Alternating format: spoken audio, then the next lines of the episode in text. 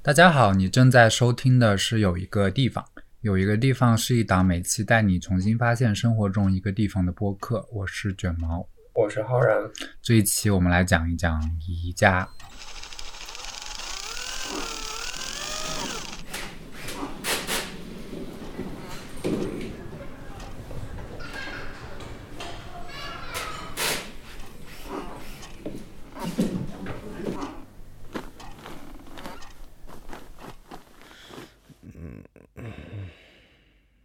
这期也不是给宜家打广告的，宜家也没有给我们打钱。对，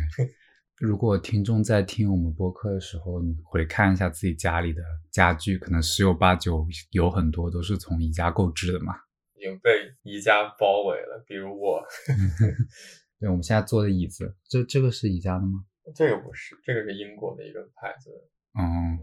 但是我们现在放桌子的电脑，还有放桌子的电脑。放电脑的桌子，然后还有电脑后面的灯，然后我的床，然后那个床的床罩，你的衣架、被子、被套，然后呃那个床头柜，我的收纳，嗯，然后放脏衣服的脏衣篓，全都是宜家的，太可怕了！我是一个 IKEA man。呃，现在城市里大家其实很多都是这样的嘛。对，特别就是像我们这种长期漂泊在外面，然后也没有自己的房产啊，肯定也不会想着要去买很贵的家具嘛，因为你可能过两年又换一个城市啊之类的。它有很多产品是真的性价比有点 太高了。我最喜欢它那个嗯方的那个小茶几嘛，Luck 叫 Luck 吗？Luck Luck。而且昨天查 Luck 的意思是。纯净的，好像是 这样子的吗？是蛮纯净的啊，它就是，而且它的包装也很可爱嘛。就它买来的时候就是一大片板，然后是一个桌面和四条腿，然后它的尺寸刚好也是对得上的，然后拼起来就是一个小茶几。而且说起来，哎，其实你不觉得这个小的家具最能代表宜家的整个它那个品牌的它的肥皂它对家具的理解？对，就是一个非常容易拆装，然后容易运输，然后然后又。看起来还蛮好看的，是它的颜色都是很明快的那种鲜艳的颜色嘛。嗯，还有一点就是它很便宜啊，我记得那个方桌它才六十九块钱吧，在香港的时候买的好像是六十九块港币一个。看它好像有打折，才八磅还是十磅？对，反正很便宜。在英国这边多少还是贵一点的，那税高，百物腾贵。是的，我昨天看那个英国的啤酒也要涨价。嗯，就说他们现在酿酒整个产业那个成本在飞涨，嗯嗯，因为我们要快到一个连酒都喝不起的时代了。那英国人要暴动，怎么可以没酒喝？可以没家住，但不能没酒喝。我回忆起来，我可能接触到最早的一个宜家产品，是我小学的时候，妈妈给我买回来的一个呃小黑板。你们小学就用上宜家的产品了？就我家是浙江一个小城市嘛，其实到现在也都没有宜家。但那个时候我妈好像有一次去杭州出差，然后她就专门去了趟宜家，然后给我买了那个小画板、小黑板。因为我小时候很喜欢画画嘛，然后那个黑板现在还一直在我的卧室里面，上面应该还留着一些我最后画上去的东西。真迹。哎，你小时候是哪一年？你说大概？零几年，嗯，我觉得应该是宜家可能刚开到杭州之类的时候。那浙江还是发达，我们西安好像是一五一六年那会儿才开了一第一家。真的假的？对啊，对啊，哈，这就是前几年的事情，因为当时还蛮轰动的，整个西安市人都跑去的那个逛吃啊什么的，呃，也很正常。感觉朋友在西安的全都跑过去了，然后在各种拍照发朋友圈什么，然后我当时就觉得。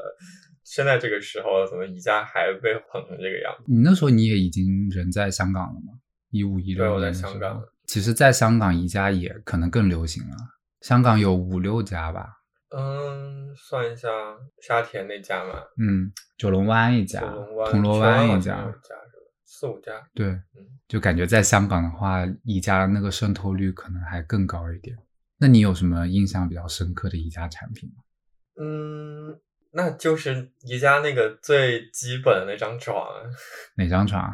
就是哦，对吧？那个流转率超高，然后宜家最便宜的那张木板床，基本上宜家最流行的产品都是它最便宜的。因为你知道那是当时我们在香港最早合租的时候，嗯买来那张二手的那那张床了，嗯嗯然后把嗯它拿来我们拿来当沙发用。嗯，是是是，而且我当时觉得宜家这种最基本、最标准化的东西，其实是在二手市场是最好流转的。嗯，对于那种可能在一个城市只生活几年的人来讲，它就是最方便的一个选择嘛。特别像我们当时在香港，基本上都是来这儿留学的学生走了之后，然后就会把他们的家具再转手卖掉。对对，你是那个时候是我第一次搬出来住嘛，以前嗯都是住学校宿舍，嗯再往前就是住家里了嘛。嗯嗯，然后我们家平时是不用家的东西的，高贵的家庭，我爸我妈是比较传统的嘛，嗯他们还是喜欢那种比较传统的中式家具。所以，所以那个时候是我真的第一次开始有系统的接触宜家的家具了。但其实不是。我在学校里的时候，你不记得我们学建筑的嘛？然后在那个 studio 里面，不是每个人都会买一个那个办公椅，哦，你不说我都忘了。就是那个就是大家都去宜家买它最便宜的四百九十九港币的那一个黑的那个呃椅子嘛，其实还挺舒服的。然后当时的 studio 里面一眼望过去全都是那个椅子。宜家它也就是在大城市，我们这种年龄段的人之间会比较流行。这也是为什么它可以可能甚至成为家具的代名词的原因。嗯，它很多家具是嗯能够满足你最基本的要求的嘛。对，而且不需要很高的成本。因为其实家具这个东西，我之前在家的时候最大的感觉它就是贵，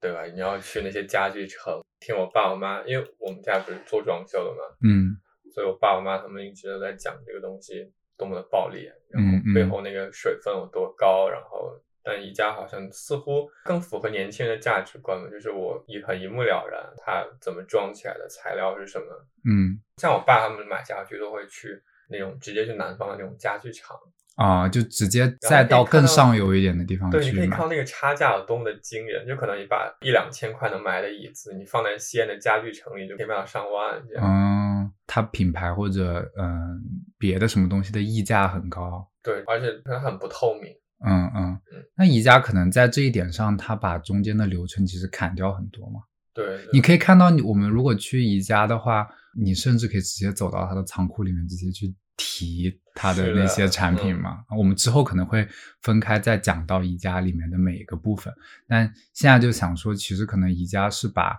整个那个家装的那个生产过程有点流程化，然后可能也是更透明化的吧。如果对比你刚说的，你从进货的厂家到卖货的商场之间的那个价格的变化的话，对，其实突然想了，你不觉得宜家很像苹果吗？它自己设计产品，自己卖，然后自己开店，所以他其实就是把整个一套东西从头到尾掌握在自己手上，这两个比喻，我能够明白你想说什么，但这个比喻实对吧？在是然后他其实又把他的一套自己的设计语言，就是靠这种方式推广给大家。我觉得又因为他这种跟传统的市场不一样的观念，所以让我们现在可能更能接受这种东西。嗯，他的嗯设计的风格其实也挺满足现在的城市年轻人的呃喜好的嘛。就它就是 ins 风、北欧风，不是可能跟 ins 风还比较不一样嘛，然后它都是那种很明快的颜色，很活泼简洁的那种设计。所以 ins 跟它有什么不一样？我觉得，我觉得其实就是你知道那种看什么所谓 ins 风里面的家具，其实你在宜家也都也都找得得到影子吧，至少。嗯，我我想到 ins 风，可能我脑子里面想到的就是火烈鸟、灯管跟龟背竹这个三件套。哦，然后是可能比如说刷成呃暗粉色的墙啊之类的那种？对嗯可能宜家呃的风格会更简洁，设计感还是更强一点吧。嗯，我会觉得它里面的产品都很活泼，然后感觉很年轻化，然后就跟都市年轻人的喜好可能比较贴合。然后还有一点是它那种嗯比较多可以自我选择的自由度和那种拼装的可能性嘛。就像你买一个桌子，你是可以把桌面跟桌椅不是桌都错脚啊、呃分开买的嘛。是的，它的这种可克制化的设计，其实也是它现在比较流行的一个原因之一吧，我觉得。嗯，对啊，它这种很强的 DIY 性，它可能也不是百分之百的 DIY。嗯，就它是被限定了一个范围的嘛。嗯它是他们设计好的一套流程，然后最后设计的这一部分交给了客户自己去完成。是对，就是比传统的家具少了一个这个环节嘛，其实也是为了省成本，我觉得。对它其实这个做法挺鸡贼的嘛，除了我刚说的，呃，比如说你桌子桌面跟桌腿可以分开组装，它其实任何家具的组装都是你自己去完成的嘛。你说鸡贼，但我觉得可能也是对两边都好，就对对对是他他把那个成本节约下来，其实对我们来说就是你是可以少付一些钱。而且，呃，虽然说宜家是提供可以上门帮你组装的服务的嘛，但我猜其实大家是很享受那个组装的过程的。反正我是挺开心的，就说不好，之前有听到很多同学在抱怨，就是不会装什么的。啊，我啊，那可能我又把我自己的感受放大成大家的感受了。反正我是挺喜欢组装这个过程的。有的时候朋友叫我去帮忙组家具，我还很开心。然后你不觉得就宜家把这部分成本省下来了，然后还把它包装成好像是一种带有娱乐性的，能够让你自己组装的方式。它不是会每个会给你配一套啊那个说明说明书，然后上面可能还会有那个小人的形象，教你怎么一步步的去装。它把整个组装的过程变得非常的有意思，娱乐性很高。刚提到它那个说明书，嗯，其实说明书也是他们整个宜家的一条很重要的设计的部分嘛。对对对，我觉得这可能是它除了性价比高之外的另外一个很大的特性和特点吧。我之前也是看到宜家会专门有一个 team，他们是专门每年就是在不停的设计和优化那个说明书的，因为他们大概一年要，他们好像大概一年要设计四百多份这种说明书，然后还要一年还要大概给它再更新几百个版本这样。嗯所以他们其实自己也是在不断优化那个流程的，就是嗯它最好呢是它把语言这个东西剥除掉了。对对对，就光用图就能够解释的很清楚怎么操作。对，所以他特别在乎那个尺度感跟比例感，嗯就是让你可以直接用他那个画出来的那个图去跟实物对接起来，嗯嗯嗯，然后还有他那个很可爱的小人。对。那小人有名字吗？诶，我昨天还专门查了，但是我又忘，好像叫叫古比，他比在那个瑞典语里面的意思是男孩的意思。啊，嗯，就因为这件事，还被那个瑞典总理批评说宜家有性别歧视的嫌疑。那他最开始也应该可能画一对嘛，一男一女，或或者现在可能一男一女不够了。对吧？可能其实还是当时的人没有那个意识嘛。是，但你看到那个人的形象，其实嗯不会觉得他有什么性别的偏向的嘛？可能因为这个名字是是小男孩的意思，就显得他们其实是在现在有意识到这个问题，其实也是被很多团体抨击嘛，所以他们嗯在有意识的把这个形象去性别化，OK。应该是经过很多版本优化，已经看不出来他的性别了。哦，嗯我等一下搜搜看他最开始长的样子，挺好奇的。嗯，但你说到性别歧视这个话题呢，其实宜家它有这种争议的点，不仅仅限于他那个小人嘛。嗯嗯，因为你想想宜家的那个中文翻译就是“宜家”这两个字，嗯，它是哪里来的？宜家不知道。就是那个《诗经》里面嘛，他说“之子于归，宜其室家”，就是在形容那个呃女子嫁入男方的家庭，然后就幸福家庭幸福美满。哦，所以这个是形容一个人的，不是形容一个空间的。是啊，是 形容状态。好家风，上得厅堂，下得厨房然后好像感觉就必，须要有组成这种家庭，然后才能家庭美满。感觉有点过度剖析。其实我刚开始想宜家这个翻译的时候，我觉得它其实翻译的很妙嘛，因为它把家这个概念带进到名字里面，在中文的语境里面，它又比 IKEA 这个词又多了一层丰富的含义嘛。我就觉得这个翻译很好，但你这么一讲的话，它背后好像的确有一点点这种性别上的呃问题在。但我觉得我确实是有点在抬杠了，是这个名字本身翻译的是，我是觉得真的是蛮妙的。嗯，而且它现在也不存在那种寓意了嘛，就是人们不会把这个跟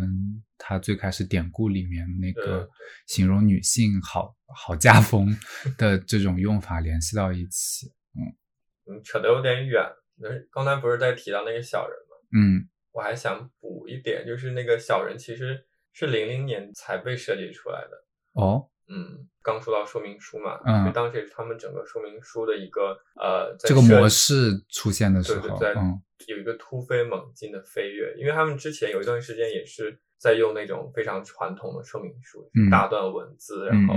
然后夹杂各国语言翻译，然后对，然后到那个时候他们是真的开始走这种非常极简，然后通过视觉语言传递的一个道路的。嗯嗯，我也可以想象，也宜家就是从呃推行出这个小人的形象，以及更新了他们的说明书的设计之后，才突飞猛进的在全球越来越流行。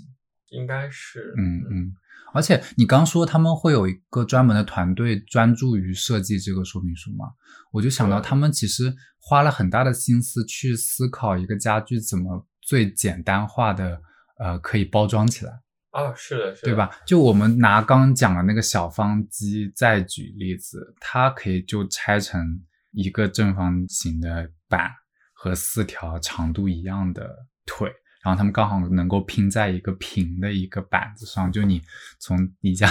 把它带回家也非常的方便。然后它的很多其他的产品的拆装方式，有的时候你也会觉得非常的奇妙，就是它能够做到在很小的空间里面把它包装起来，然后又以一种 近乎神奇的方式变成一个家具。对，所以其实我们可能看起来它都平平常常，甚至可能有点简陋，嗯是在没装起来之前。对但其实他们都是经过非常多的推敲和就是优化才是得出来，是就是是为什么那些小的布件要长成那个样子，对对对然后他们要怎么接起来。嗯嗯。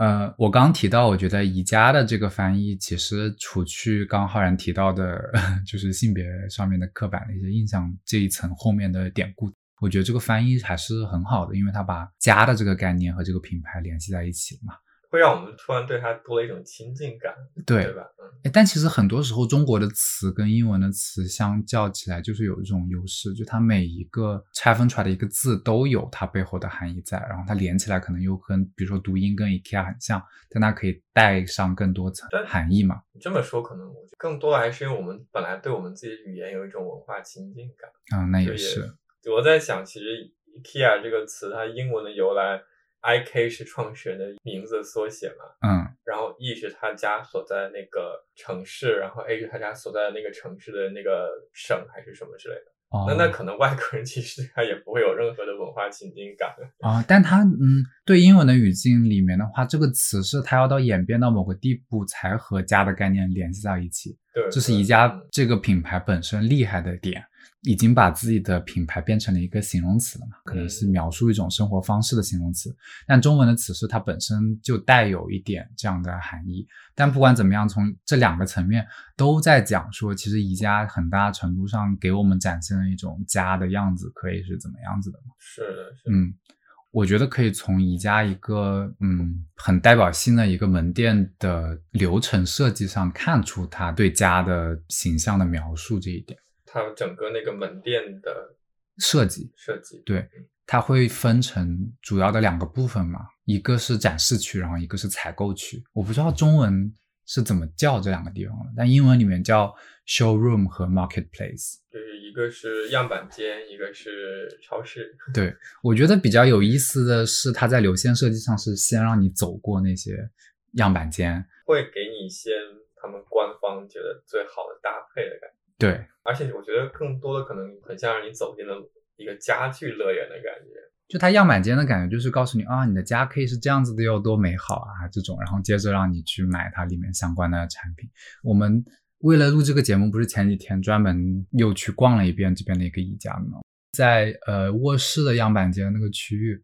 它还播放了一些打呼噜的声音，是吗？你没留意到吗？我没有哎，真的给你一种身临其境的感觉，说哦，我的卧室可以是这样子的。我我有印象的是他在卖那个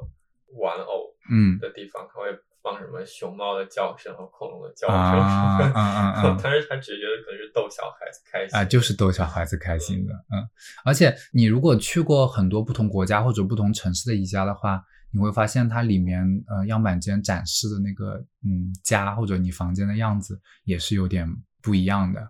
你看我们在英国这边看到的，还是比较偏英式的那种生活的状态的，包括他们的厨房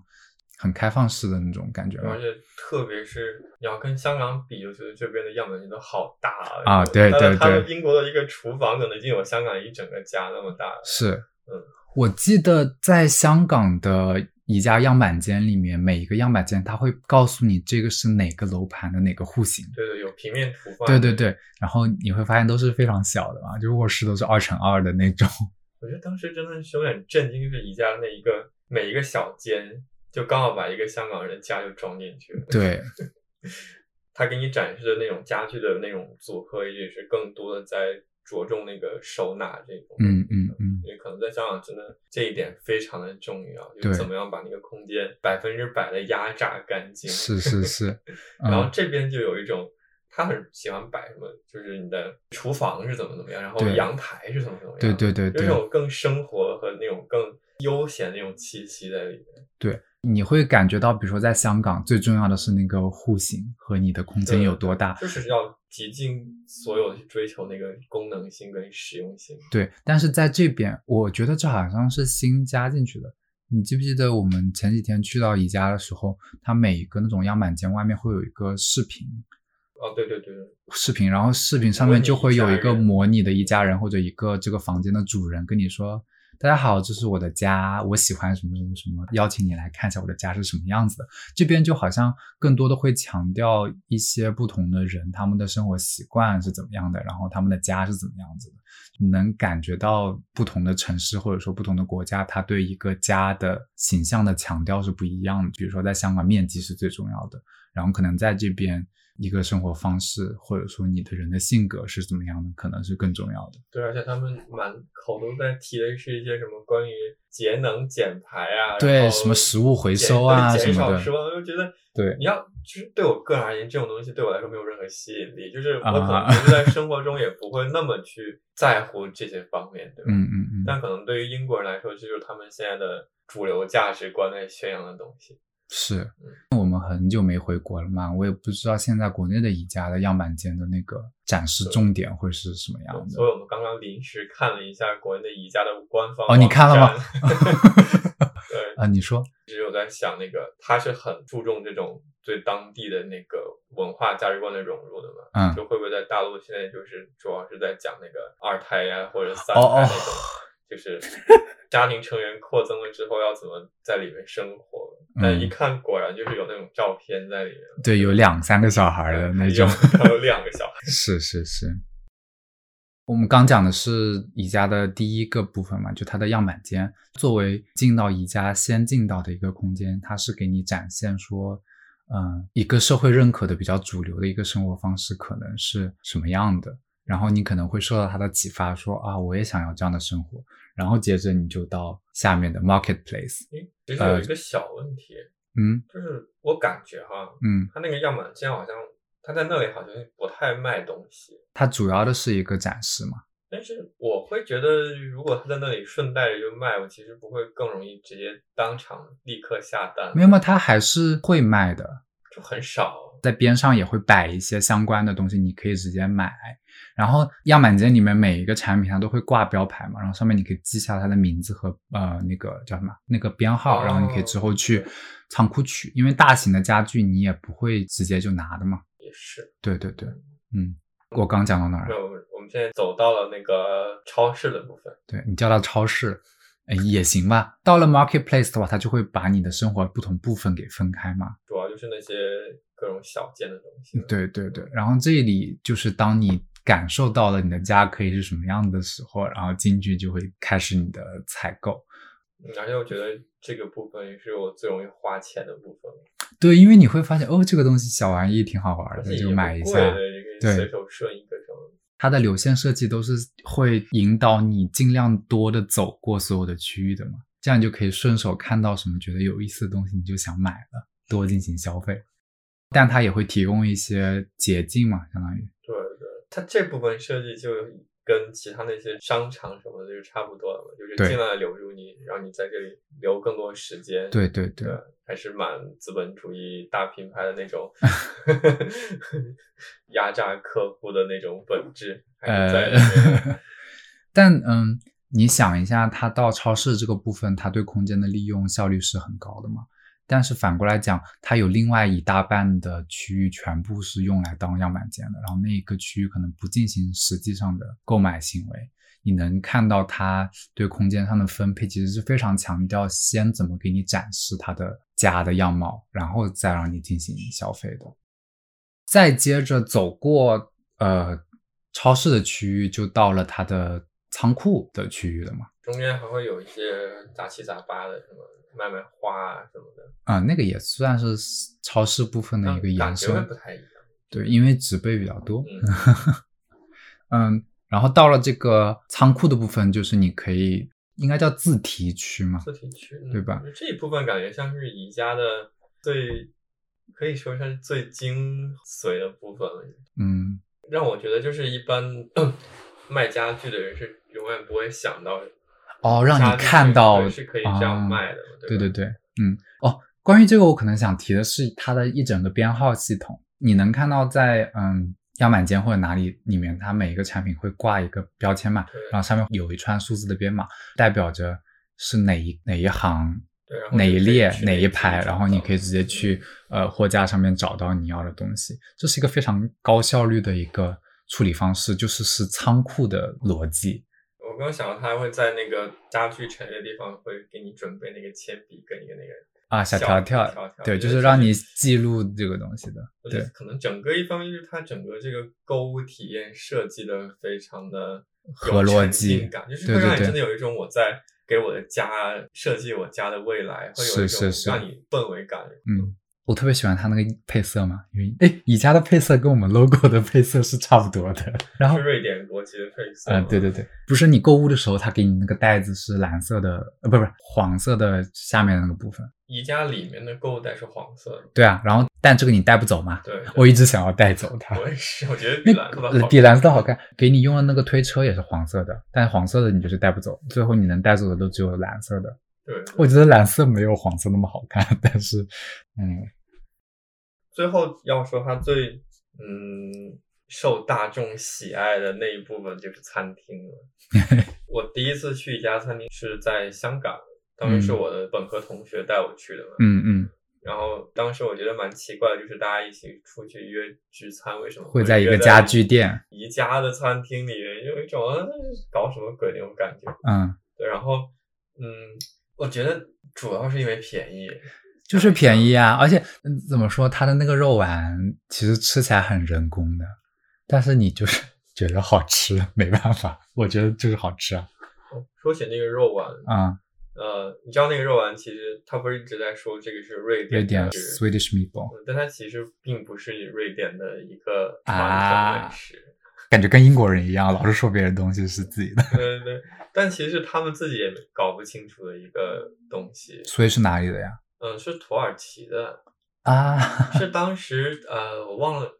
如果说错了不要怪我，嗯是瑞典的一个国王乔治十八世还是十六世？嗯嗯，他好像是跟拿破仑打仗，他被打败了，嗯然后就把他流放去了土耳其。嗯，然后他在那边就呃吃到了肉丸然后喝到了咖啡，然后还有那个肉桂卷。嗯然后等他被允许回国的时候，他就把这些美食带回了瑞典，然后在瑞典发扬光大。毕竟瑞典也是老牌资本主义国家，然后还有嗯在通过宜家现在这种全球很风靡的品牌，去贩卖他们的文化，所以就一下就变成了好像是瑞典的代名词哦。不过哦，不过其实本来这个东西可能也不存在欺骗了，因为本来瑞典国民也是非常喜欢这些东西的。哎呀，也没有人会去指责说你怎么可以把本来是从土耳其来的肉丸叫做 Swedish meatball，但是我觉得哈，那个肉丸的口味肯定跟当初的不一样啊。呃，那肯他们是嗯在瑞典会被按照瑞典当地的习惯进行改嗯造。而且哈，我不会叫它叫瑞典肉丸，我会叫它宜家肉丸。我们是被宜家奇解了，所以宜家才是最后的大赢家。嗯，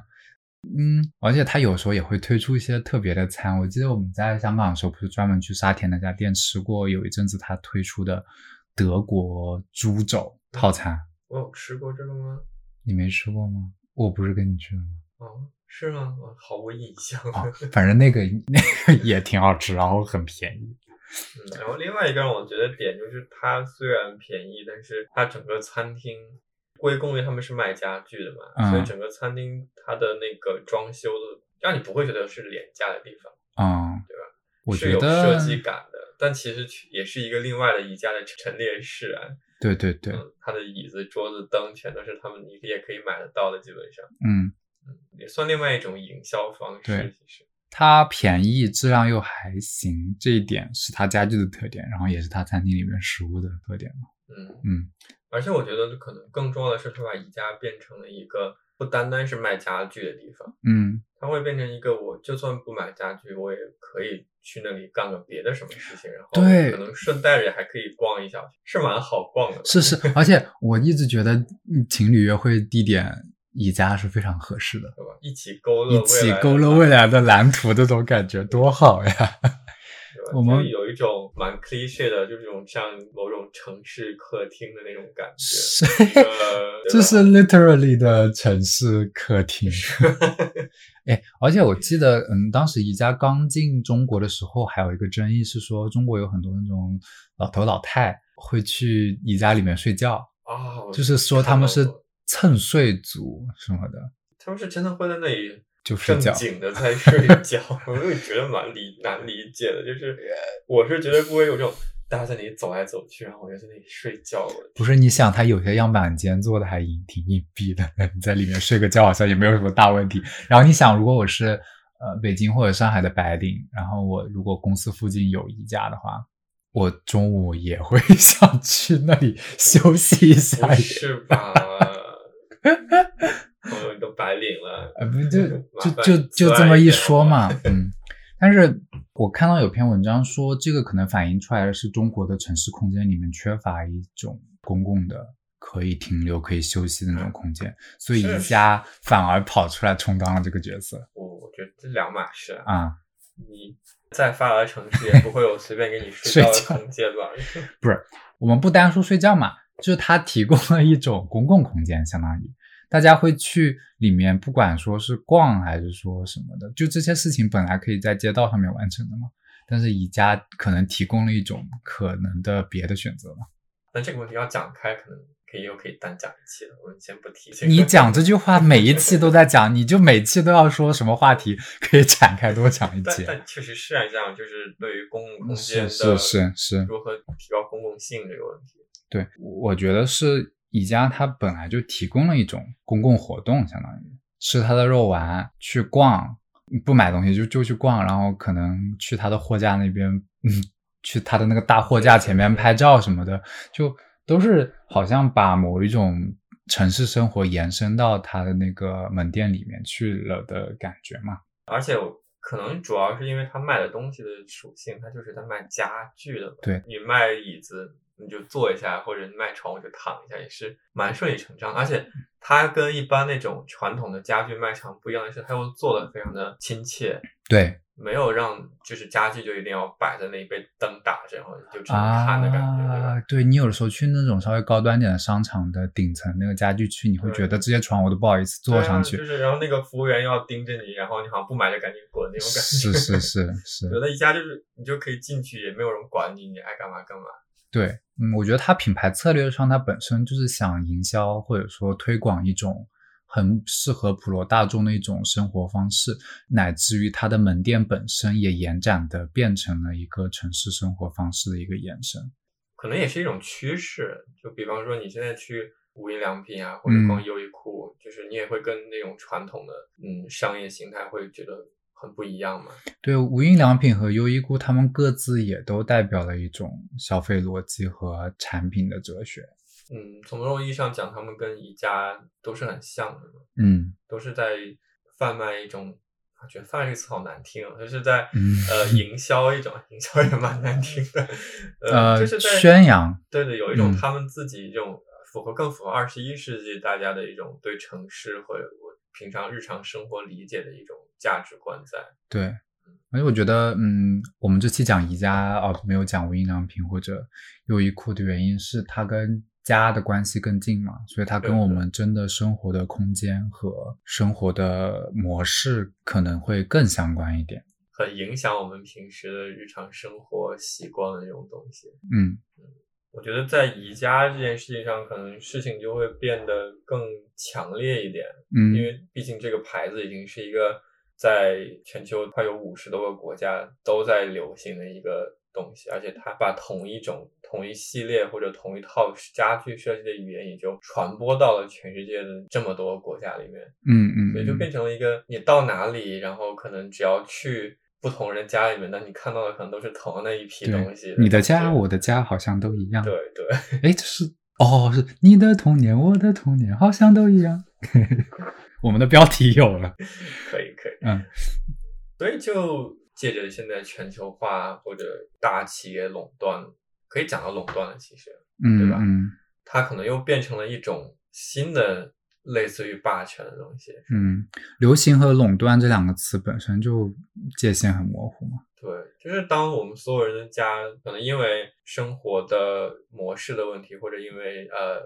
啊 budget 的中文是啥？预算，呃，我预算预算的限制，就导致我们可能最后的结果都是大家都选择了一家，从亚洲到欧洲到美国，可能而这个群体应该是很年龄层段应该是很大的，嗯嗯嗯就最后结果就是这样。嗯，你很难说这是宜家这个品牌主动去做的这件事情嘛？它更多的是顺应了一个全球化的这种趋势，它也是其中一个很重要的助推手，但它可能是这种全球化或者某种生活方式的流行的一个呃很好的体现嘛。对你刚讲全球化，我就想到它好像真的在输出某种东西。就你想，它餐厅里面卖的都会很骄傲的说这是瑞典的肉丸虽然不是瑞典的。然后现在有些宜家里面还会出现专门的瑞典食品超市，是的，他就直接写 Swedish Food Supermarket，好像对是，而且他到处就是用他用会用瑞典语去跟你讲是是是对吧？他都嗯配都是 H E H E J 啊啊啊啊！对吧？然后哎，它它每个家具的名字其实都是随机选择的一些瑞典的词。对，是用各种瑞典的地名、人名，然后还有一些包括颜色啊这些啊而且但全都是瑞典语。是是是，然后因为它太流行了嘛，嗯嗯，虽然我们看不懂，但是我们就也就接受这个东西了。是是是，也是瑞典文化的一种在全球化趋势下的输出。嗯，这么讲我觉得很有道理。嗯，我之前想提的重点是另一个嘛，就说它除了是全球化的一个反应之外，它也是更大层面上的某种生活方式的主流化和用难听一点的词，就是某种生活方式的霸权嘛。可能真的有。我现在可能一想到买家具，想的就是宜家，然是后租房子嘛，嗯，想到怎么样可以摆家具的时候，想到的家具就是宜家里面的那些家具，是是是会自动的填充在这个房子的角落里面，觉得啊刚好都可以怎么摆。嗯，当这个东西这么流行，它已经变成你脑海里面会马上想到的第一选项的时候，你很难去跳脱出这个主流的框架。这里我就想提之前看到过的一个艺术装置作品，它叫 IKEA Disobedience，就是不顺从宜家的人。嗯，这这这个这个翻译好难听啊，有没有好听点的翻译？宜家反抗者。OK OK，宜家反抗军团，这个厉害吧？像像某部电影的名字。嗯，它是一个在很多城市都进行过展览的一个艺术作品。然后我之前读了一下它的那个宣言，我觉得很有意思，说，嗯，在宜家的用户画像里面，可能有百分之九十八的人都是年轻的，然后百分之九十的人都是金发的白人。啊、当然，他讲的这个可能是在西方的社会里面，嗯，就是西方城市的宜家里面的那个用户画像，在中国肯定 肯定不可能说百分之九十都是白人嘛。但是大概就是中产、年轻人和中产。他就说，宜家所给大家展现出来的家的样子，永远是很阳光、很积极向上，然后年轻有活力的。就我们现在想，当然觉得啊，家好像就应该是这种快乐的样子的。就是像刚刚看那个宣传画一样的，就是在一个非常温馨的陈设里面，然后家人，然后两个小孩，对对对，幸福般的跑来跑去。对对对，嗯，艺术家就提出说，那其实虽然说这种生活方式是一种主流。它可能也是一种很好的生活方式的代表，但是不是所有的人都是健康的，也不是所有的人都是年轻的，也不是所有的人都想要有两个小孩，他也不一定想要他的家都是这么阳光、积极向上的。但是因为有宜家或者说宜家所体现出来的后面的这种非常主流化的叙事的存在，就好像把某种家的形式被定义成了唯一的可能性。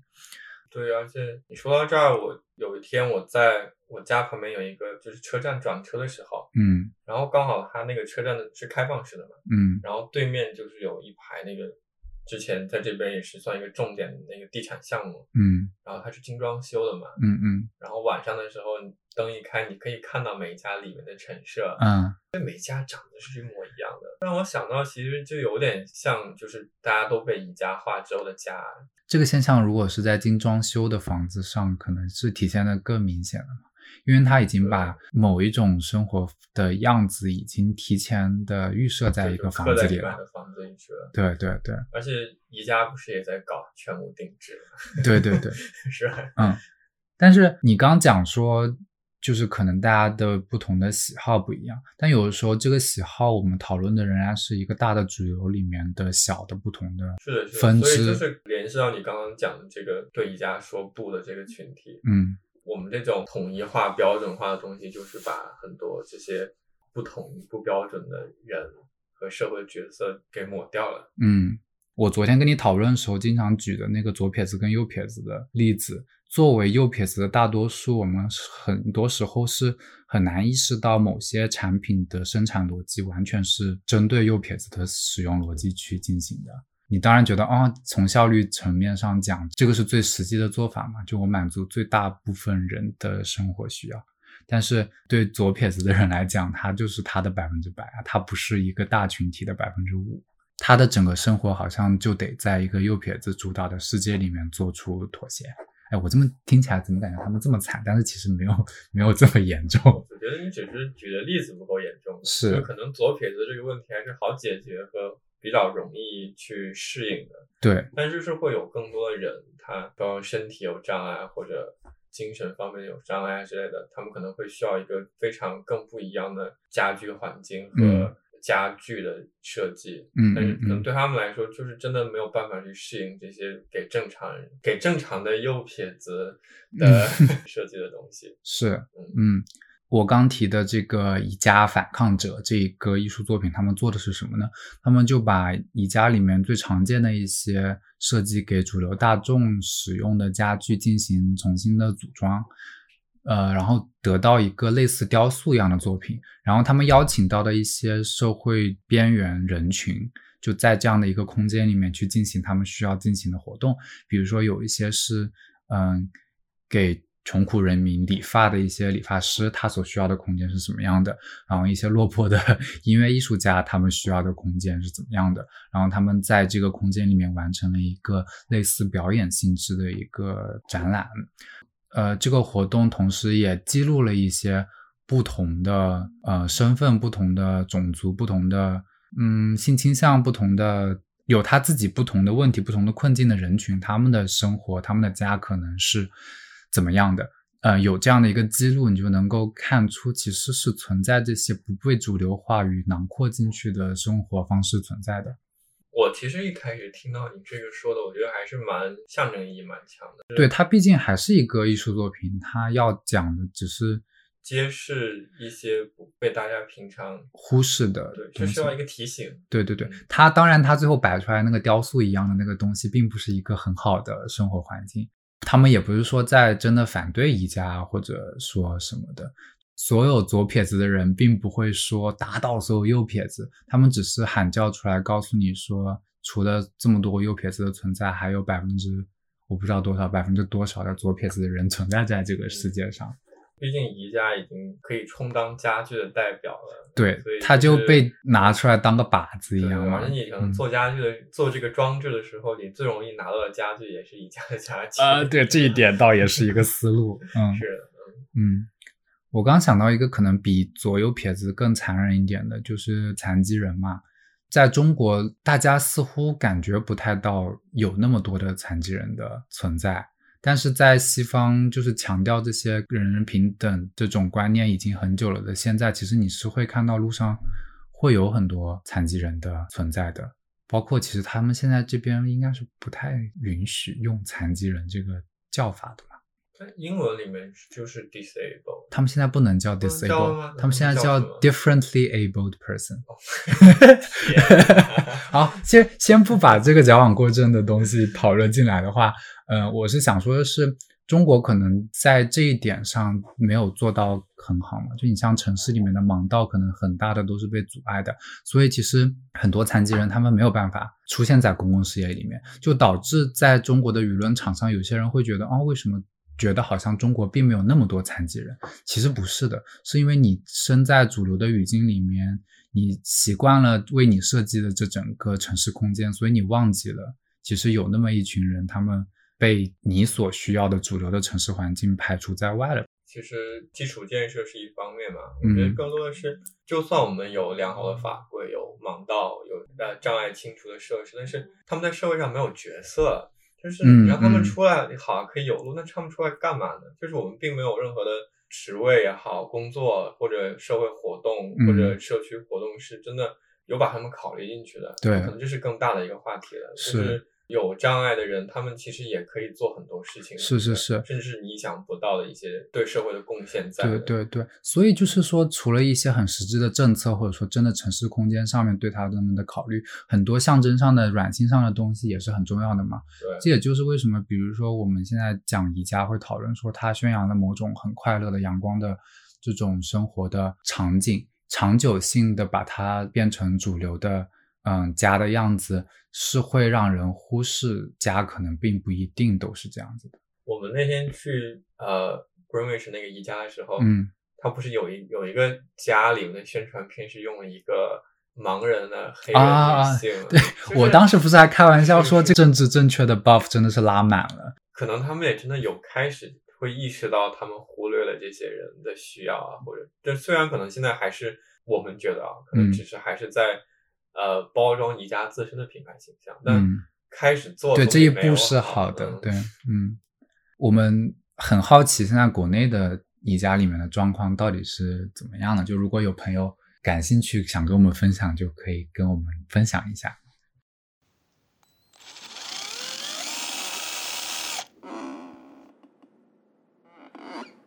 除开我们刚讲的可能偏社会导向的一些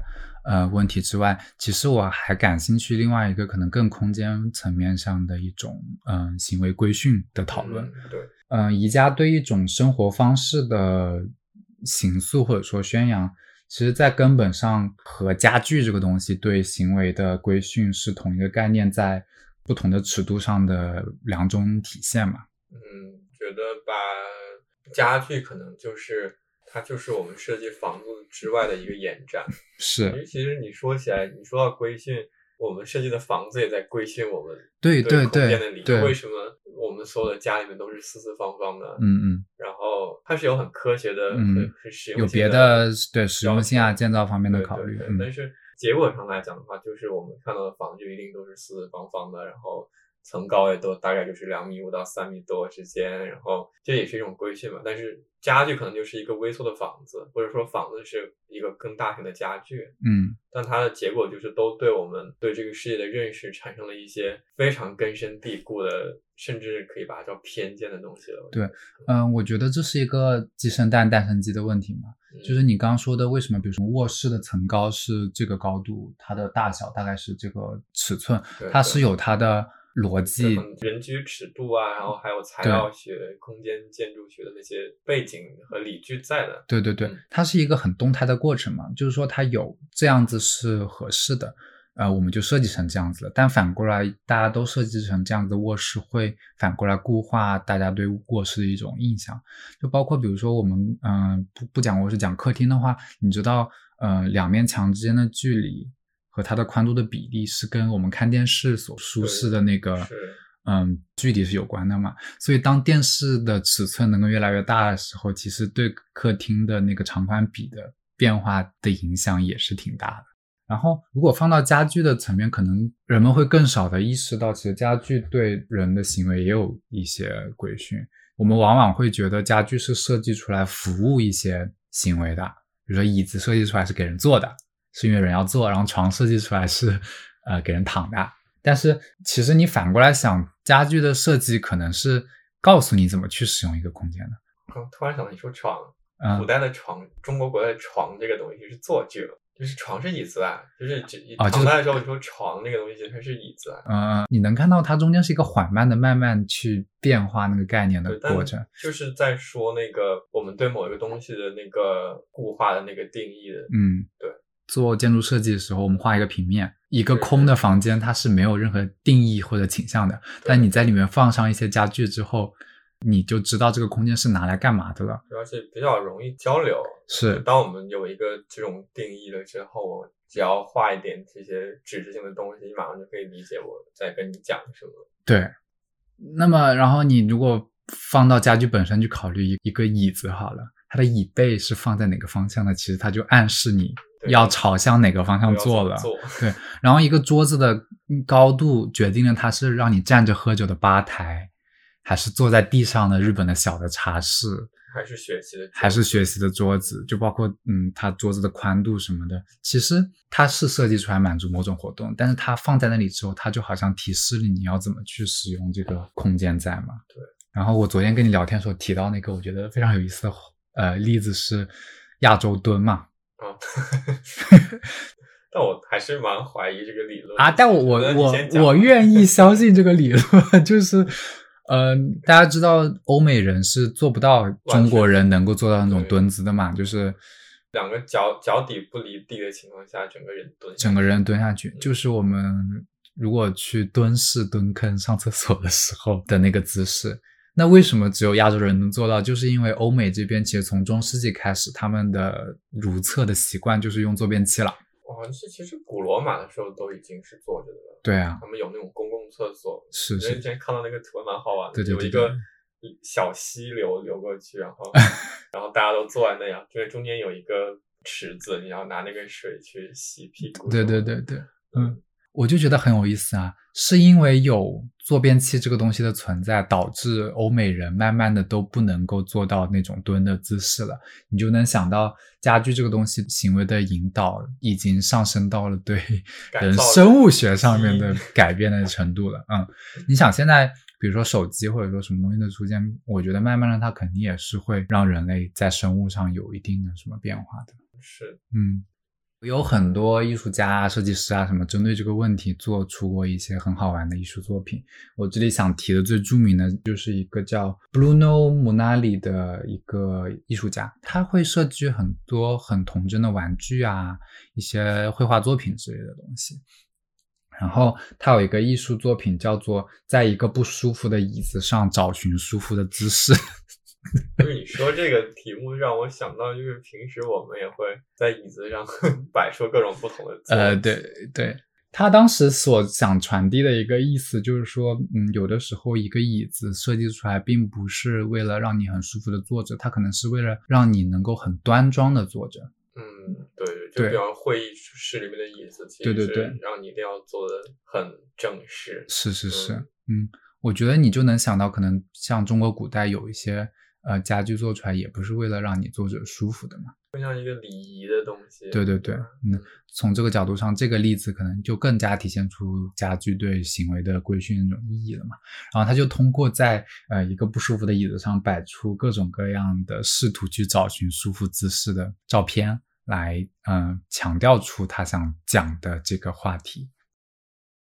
我之前不是有叫你来帮我做过我的项目里面的一个部分吗？诶，其实跟那个 Bruno 做东西蛮像的。对，另外的灵感来源是一个叫 Andrea Zito 的一个美国的女的艺术家，她有一系列作品叫做地毯家具，她也是从呃家具对人行为的规训这一点出发的嘛。呃，这个规训是因为什么呢？是因为家具上面代表的一种空间上的模式嘛，所以他就把一个房间的布局或者说一个家具的布局拍扁变成一张呃地毯上面的图案，图案就已经足够能够引导我怎么样去生活了嘛。比如说地毯上画几个床，我就知道我在这个这个地方睡觉了；然后地毯上画了一一个桌子，我就知道我是在那里吃饭。然后我当时不是叫你过来帮忙做那个我的一个项目的一个小的部分，叫做嗯进行野餐的地毯。哦，原来你那个地毯还有名字哦，我都不知道哎。这是 OK，就当时我们俩就去呃公园里面，然后假装进行了一个在公园里面的野餐。我把我在野餐的过程中身体的那个。花枝招展的动作，真实的描绘了在地毯上，就把它画在了地毯上，然后再接着把这个地毯从公园里面带回我的家，然后把这个地毯随机的摆在家里的不同的位置，然后它就引导我能够在家里的各个不同的位置，呃，进行野餐，对。就当时挺滑稽，就我记得我们扔在什么浴缸里啊，然后扔在各种乱七八糟的地上，然后因为那个形状会出现扭曲嘛，然后我的姿势其实也会发生扭曲。跟着这个部分，接着我们做的是，呃，把我家里的椅子啊、沙发什么堆成一些乱七八糟的 样子，然后用一个完全白的白布把它盖起来了。那我就读不到那个家具给我的提示，我要怎么去用这个空间？我我然后我去试图在这样的一个陌生化的空间里面去进行活动，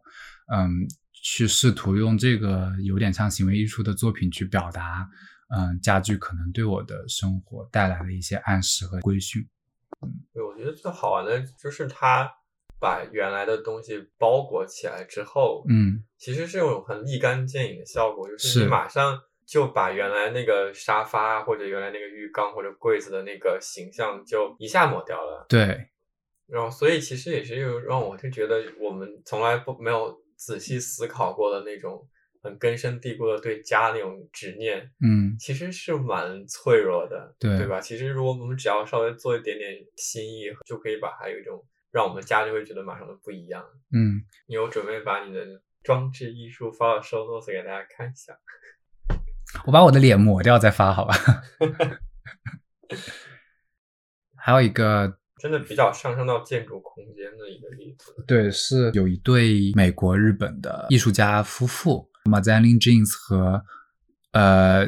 这个日文怎么念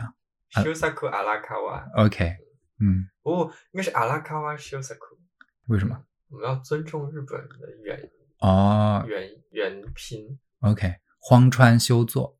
他们创立了一个组织，叫做 Reversible Destiny Foundation，扭转你的命运的组织。这名字感觉神神叨叨的。他们的最主要的作品就是一系列稀奇古怪的房子，就他们的，我感觉它不能称之为房子。嗯，对，更多还是像贴感非常强的一些大型的艺术装置。对，就是艺术装置。我先解释一下吧。他们的观点是。他觉得现在的家具，嗯，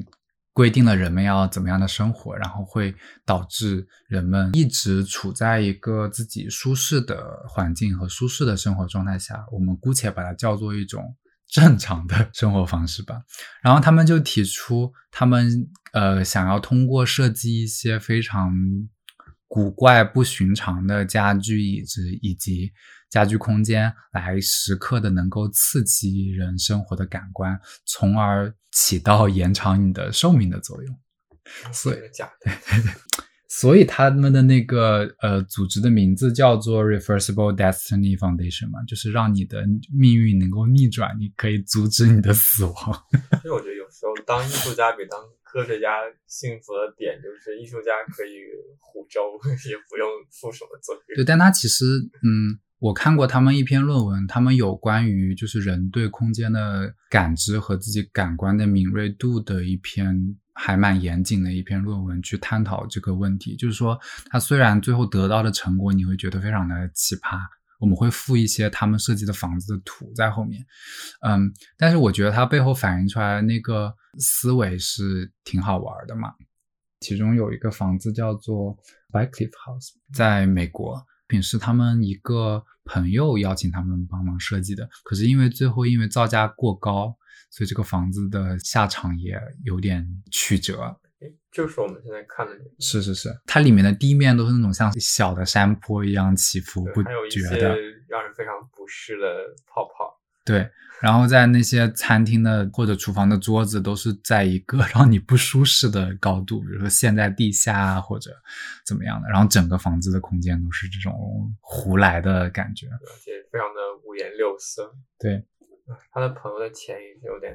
嗯，我同情他的朋友。因为你看它里面所有的建造都是嗯特制化的嘛，就所以造价是非常非常高的。真的造完之后，他的朋友就只能把它卖掉。可是这个房子在市场上虽然要价很高，但是其实是没有什么人愿意购买的，因为没有人会为了它的居住价值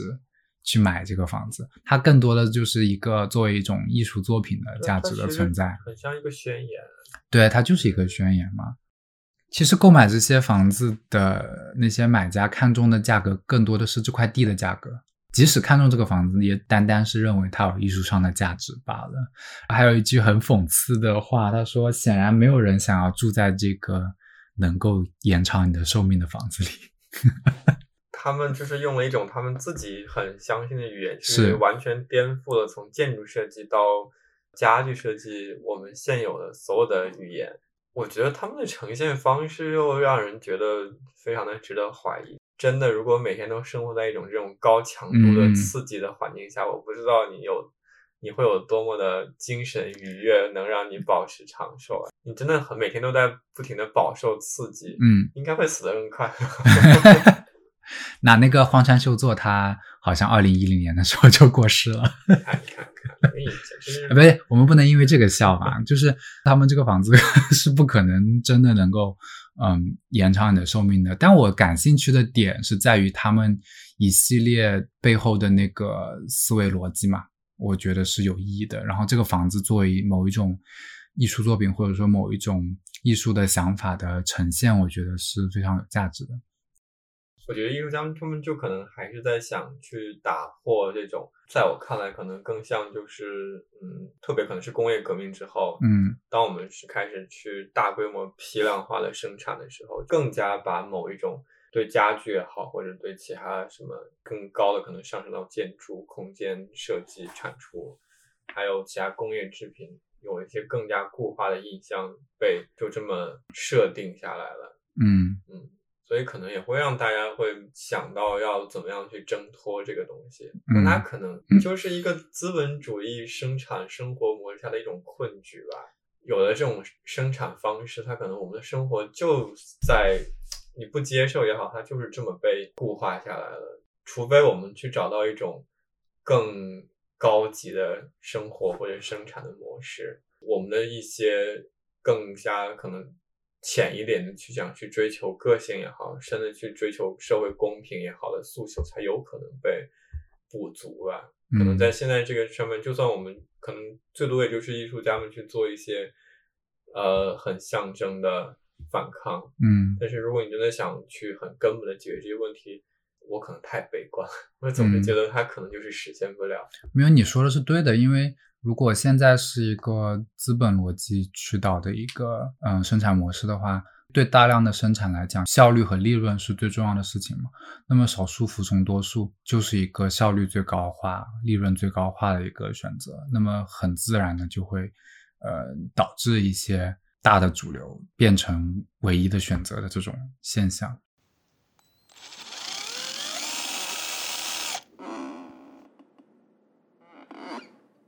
大概总结一下，我觉得还应该提的一点是，宜家那种自己拼装的那种销售方式，不是经常被我们建筑系的学生拿来做引用，用来设计我们的房子嘛？感觉已经要做烂了。对，就已经变得非常 cliche 的一种设计的思路和手段，就是说我们设计一系列的基础的模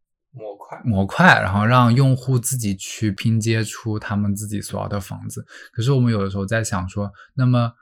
真的用户需要这么多的自由度吗？这种想法本身，如果真的扩大到房屋的尺度，还是过于乌托邦那种理想化的。是，可能也真的是因为学生都没有好好的理解，首先是没有好好的理解跟研究宜家这一套可以拆装的体系，嗯。背后的那些呃，包括设计上，还有工业技术，还有它的细节处理上的这些逻辑，嗯。更多也是不理解建筑设计本身，还有工程施工本身有多么的复杂，嗯，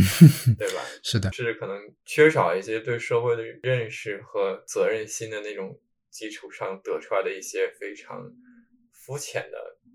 似乎又可能解决社会问题，但实际根本毫无用处的解决房屋或者设计的解决模式了。嗯呃，我愿意相信那种设计方案是在某些语境下可以实现的，但是那个度很重要嘛，就是你作为设计师，作为建筑师，你所要做的设计。还是有很多你一定要做的，并不是说把所有的选择权都放给用户。那么用户并不需要这么多的自由度。你就像呃宜家所做的这种拼装，拿一个桌子举例，它不同的桌面和不同的桌角之间的连接方式什么，它全部都思考好了。然后它给用户的选择余地其实并没有那么多。对，它其实把背后大量的设计工作都处理好了，然后才把少量的选择权放给用户。呃，而我们很多时候做所谓的设计放权的设计的时候，其实没有想清楚，就有哪些设计的责任是你作为建筑师还是需要去完成的。嗯，而放给用户的选择。